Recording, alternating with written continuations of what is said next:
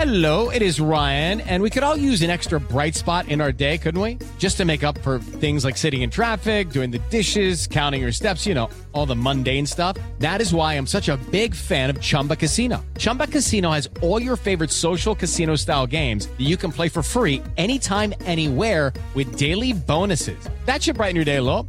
Actually, a lot. So sign up now at chumbacasino.com. That's chumbacasino.com. No purchase necessary. BGW. Void were prohibited by law. See terms and conditions. 18 plus. Deseando que estés de maravilla, te saludo con cariño y con mucho amor. Mi nombre, Sandy Ramírez. Estoy todas las mañanas contigo en el Morning Show de la ciudad de Puebla a través de Amor 103.3, solo música romántica. Y bueno, hoy quiero hablar de un tema que es verdaderamente importante y es las personas que no están disponibles emocionalmente. ¿Tú sabes qué es esto? A ver, mira. Estar disponible emocionalmente significa que estamos abiertos a que otra persona entre en nuestra vida, que queremos dar y recibir afecto y que nos apetece mantener espacios de intimidad con los demás, desde donde podemos intercambiarnos conversaciones, amor, confesiones, etc. Sin embargo, a una persona que no está disponible emocionalmente le sucede todo lo contrario. ¿Cuáles son esas características? Ahí te van.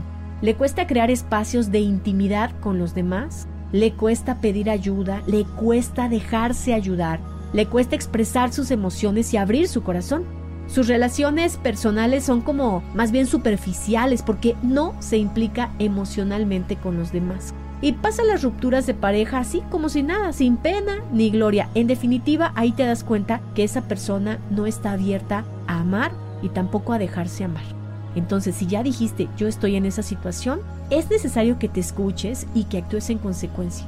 Tienes derecho a desear personas emocionalmente disponibles a tu lado, de verdad. Y hay que tratar de ser coherentes y honestas en nuestras relaciones personales, porque esto es una prueba de amor propio inconfundible que además hará que atraigas a la persona que está buscando lo mismo que tú. ¿Ok? Entonces hay que poner atención en este aspecto. Si conoces a alguien que le cuesta todo lo que acabo de mencionar, entonces no está disponible emocionalmente y es mejor que te alejes si es que quieres una relación. Espero que te haya gustado, soy Sandy Ramírez, comparte este podcast con tus amigos o con alguien que pueda ayudarle y nos escuchamos la próxima semana. Un abrazo desde la ciudad de Puebla. El podcast de Amor FM en iHeartRadio. iHeartRadio.